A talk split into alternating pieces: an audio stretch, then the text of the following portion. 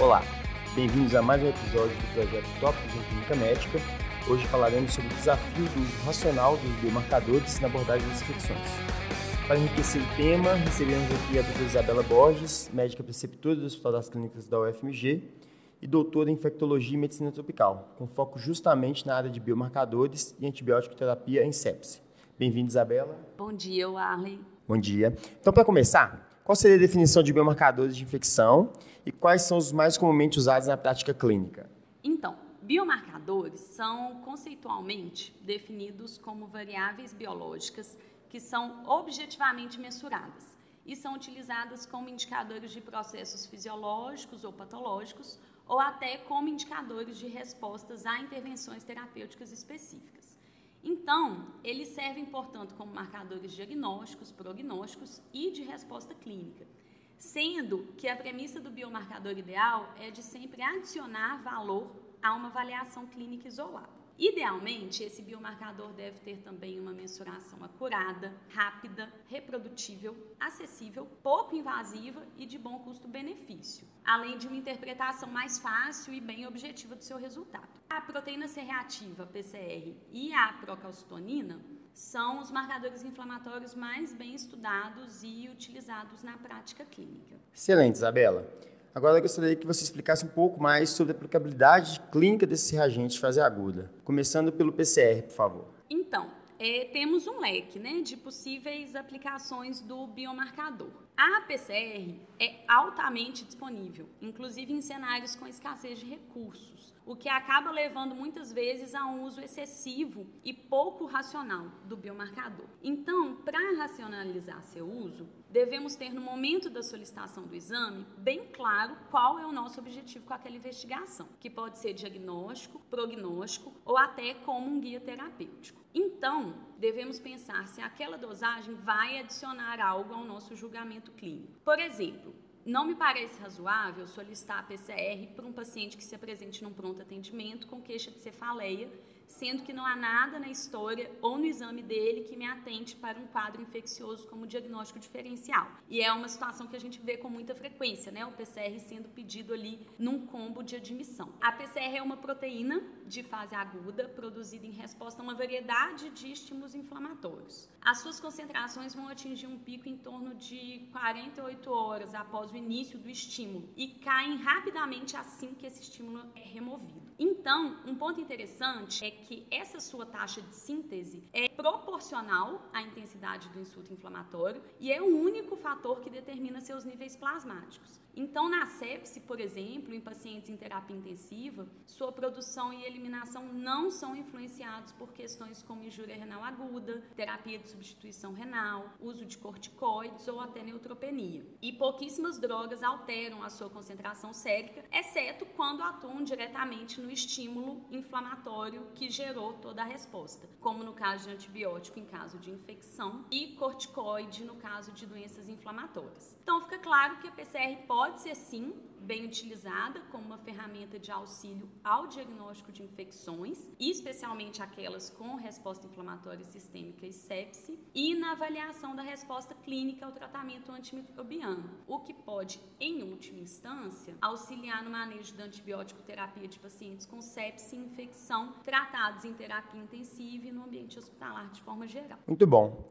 Em geral, vemos uma certa confiança de que esse exame é um bom indicador do diagnóstico de infecção especialmente bacteriana. Isso procede? Então, 99% da população considerada, digamos assim, normal, né, sem problemas de saúde, apresenta valores de PCR de até 10 miligramas por litro. Isso pela dosagem através da técnica tradicional. Não estou falando aqui da técnica de PCR ultrassensível. Os níveis do PCR eles vão elevar acima de 10 miligramas por litro em diversas condições infecciosas, inclusive virais, condições infecciosas bacterianas e condições não infecciosas, como politrauma, pós XOP, CIRS não infecciosa, doença inflamatória sistêmica, neoplasia. Então, se a gente for pensar de forma global, o marcador ele tem uma especificidade baixa para diagnóstico diferencial de infecção bacteriana. Entretanto, a gente consegue melhorar o rendimento da PCR através de algumas estratégias. Então, quando estudamos e avaliamos situações clínicas específicas, especialmente no caso de infecções respiratórias e também em alguns cenários específicos, como no caso da sepse em terapia intensiva. Também, quando a gente estabelece valores de corte mais elevados e faz uma avaliação de medida sequencial do biomarcador, a gente consegue melhorar muito seu desempenho. Então, assim, né, um exemplo importante focado na população adulta. O uso da PCR em estratégia point of care, na atenção primária, para diagnóstico diferencial em casos de infecções agudas do trato respiratório e, consequentemente, decisão acerca de prescrição de antibiótico terapia, é formalmente recomendado pelas diretrizes da ANAIS para diagnóstico de pneumonia comunitária. Valores acima de 100 em pacientes sintomáticos respiratórios devem motivar a prescrição de antibiótico terapia. Valores em torno de 20 a 100 estão ali numa área, digamos, mais cinzenta, e nessas situações a antibiótico terapia deve ser considerada caso o paciente não melhore e evolua com piora dos sintomas. E valores abaixo de 20 devem desencorajar a prescrição de antibióticos. Uma revisão sistemática demonstrou que nos casos de pneumonia comunitária, um corte de PCR de 20 apresenta uma razão de verossimilhança positiva em torno de 2 e negativa de 0,3. Já um valor de corte de 100 tem uma razão de verossimilhança positiva em torno de 5 e negativa de meio. Entretanto, a gente tem que ter cuidado também com as interpretações dos resultados dessa revisão, pois os estudos foram bastante heterogêneos e especialmente a prevalência de pneumonia nas populações estudadas. Então, a gente tem que ter realmente uma interpretação um pouco mais cautelosa. Muito bom, Isabela. Agora fala um pouquinho para a gente sobre VHS. É uma ferramenta capaz de impactar na decisão clínica, justificando dosá-la em associação ou em substituição ao PCR? Então, a velocidade de hemossedimentação é mais um indicador indireto de níveis de marcadores de fase aguda do que um marcador em si. Então, sua medida sofre inúmeras influências não relacionadas ao processo inflamatório e de inúmeras variáveis que a gente chama daquelas variáveis pré-analíticas e analíticas, como o tempo da dosagem após coleta da amostra de sangue, a temperatura ambiente onde a amostra fica armazenada e é processada e inclusive o tamanho do tubo de coleta. Então, a gente percebe que o VHS acaba perdendo muitas daquelas características consideradas importantes para um bom desempenho de um biomarcador que eu citei lá no início. Além disso, seus níveis se elevam em situações diversas, como aumento da idade, obesidade, disfunção renal, anemia, e se reduzem em situações como insuficiência cardíaca e caquexia. E todas essas são muito frequentes em pacientes internados ou que se apresentam em um pronto atendimento com suspeita de alguma condição infecciosa. Então, especialmente pelas inúmeras variações técnicas que realmente limitam sua acurácia, o VHS não tem sido muito estudado ou recomendado como biomarcador para diagnóstico de infecção, especialmente em cenários de emergência ou intra-hospitalar. Talvez um cenário que ele ajude um pouco mais seria na infecção do paciente portador de lupus, em que a PCR frequentemente não se altera muito. Mas essa é uma outra discussão que dá caldo para um outro podcast. Muito bom. Você citou a procalcitonina lá no início. Explica para a gente um pouquinho sobre o papel dessa ferramenta, ainda pouco disponível em nosso e-mail, por favor. Então, a procalcitonina, ou PCT, é um marcador relativamente específico de infecções bacterianas graves, mantendo-se quase que inalterado em outras condições inflamatórias. Seus níveis séricos, eles começam a aumentar pouquíssimo tempo após o início do insulto e atingem um pico em 6 a 24 horas. E também não sofrem influência de terapias anti-inflamatórias como corticoides. Ela se correlaciona também muito bem com o nível de inflamação e com a gravidade da infecção, assim como a PCR, mas tem uma cinética muito mais dinâmica do que a da PCR. Então ela parece chegar perto daquilo que a gente chama de biomarcador ideal, né? O problema é seu alto custo, que ainda a torna muito pouco acessível, especialmente em cenários com limitação de recursos. Ela foi avaliada, assim como a PCR, em diversas ocasiões como marcador diagnóstico e prognóstico na sepse. E o rendimento dos dois biomarcadores se assemelha nesse quesito. Entretanto, a procalcitonina é um biomarcador mais bem estudado para terapia guiada, ou seja, a utilização do biomarcador para guiar início e especialmente tempo de tratamento antimicrobiano em condições infecciosas diversas, com destaque para a sepse.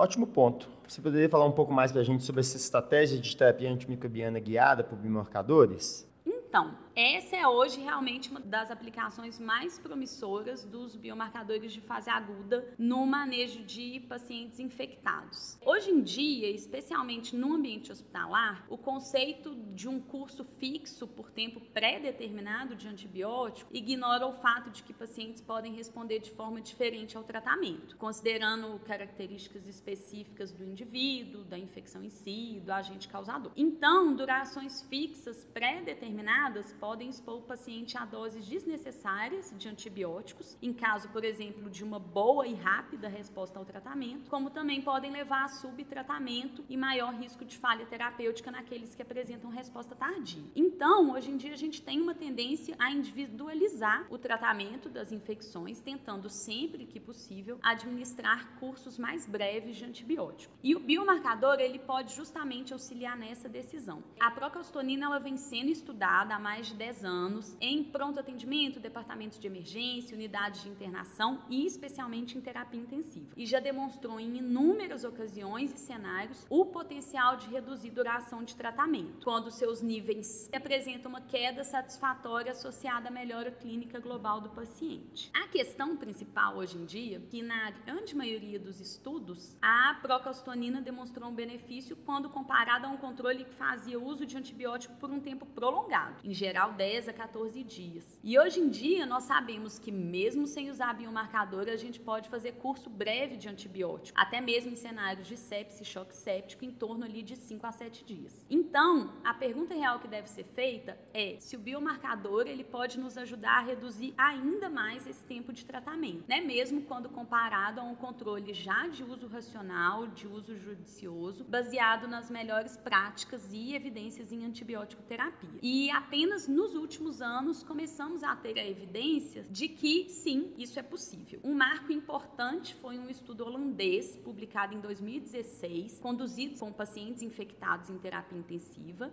em que o grupo da terapia guiada por procalcitonina utilizou antibiótico por uma mediana de 5 dias, em comparação ao controle que fez uso por 7 dias. E mais recentemente, nós conduzimos no Hospital das Clínicas da UFMG um estudo em que a PCR, que é um biomarcador muito mais disponível para a gente aqui no nosso dia a dia, demonstrou-se também potencialmente útil em reduzir tempo de antibiótico terapia em pacientes em terapia intensiva. Então, mesmo com o controle fazendo uso por uma mediana de sete dias, nós tivemos uma redução de tempo de exposição no grupo tratado de acordo com a terapia guiada pela PCR. E o mais interessante, indo no mesmo sentido de inúmeras outras evidências que demonstram que menor exposição de pacientes à antibiótico terapia está associada a melhores desfechos clínicos, no ano passado foram publicadas duas meta-análises com achados de redução de mortalidade no trigésimo dia em pacientes que tiveram cursos de antibióticos guiados pela procalcitonina. No caso da PCR, ainda são poucos os estudos com terapia guiada em população adulta, na verdade, dois até o momento. Então, faltam ainda dados para avaliar com poder suficiente desfechos clínicos relevantes, como mortalidade.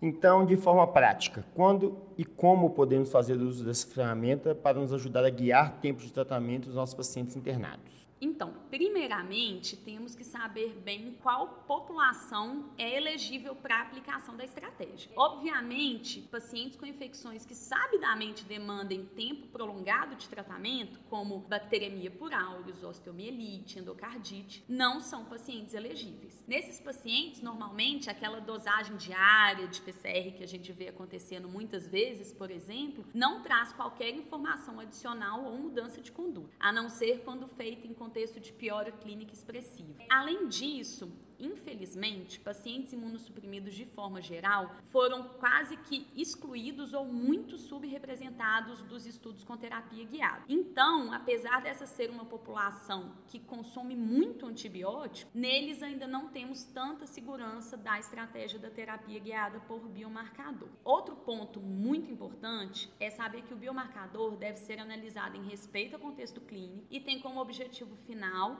adicionar uma objetividade a uma decisão que, de toda forma, já estaria se desenhando através da avaliação clínica. Então, assim, de forma geral, a gente tem que se certificar de que, além do uso do biomarcador, estamos fazendo uso de todas as outras estratégias que guiam o uso adequado de antibióticos no ambiente hospitalar, como um diagnóstico acurado, uma escolha racional da droga, ajustes de acordo com o PKPD, atenção a resultados de culturas e, especialmente, ao descalonamento sistemático. A terapia guiada por biomarcador nunca deve ser uma estratégia utilizada de forma isolada. Então, considerando todos esses pontos que são muito relevantes, dentre as estratégias de tratamento guiado por uso do biomarcador, eu vou focar aqui na estratégia que nós utilizamos no nosso estudo com PCR, que se mostrou uma estratégia promissora e aparentemente segura. Primeiramente, a gente tem que ter uma medida do biomarcador biomarcador no início do tratamento, ou o valor daquilo que é considerado um valor pico do biomarcador feito na ocasião do diagnóstico. Então, para PCR, em geral, devemos ter a dosagem do dia da admissão do paciente ou do diagnóstico de infecção e do dia seguinte até no máximo uma medida de 48 horas após o início do tratamento antibiótico, que é quando ainda pode chegar no pico.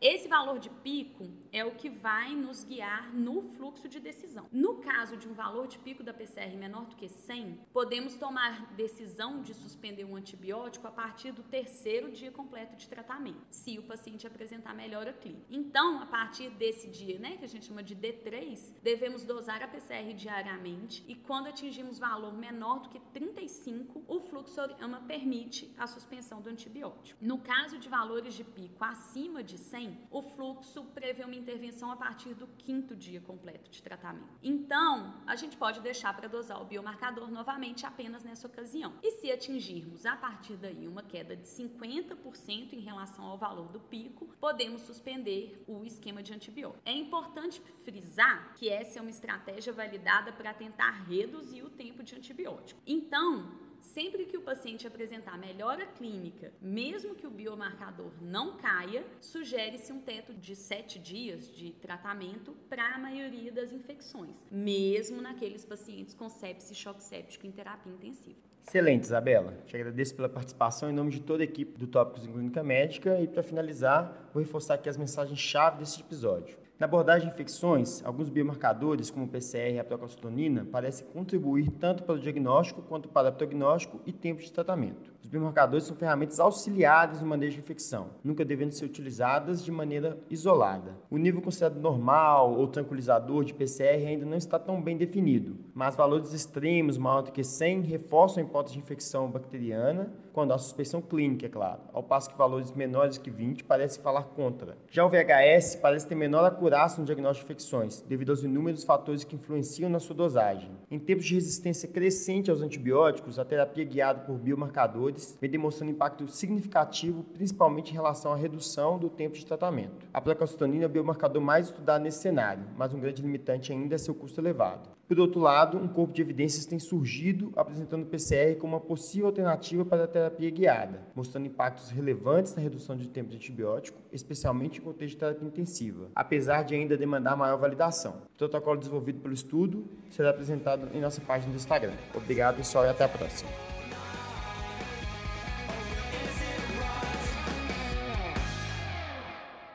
Gostou do podcast?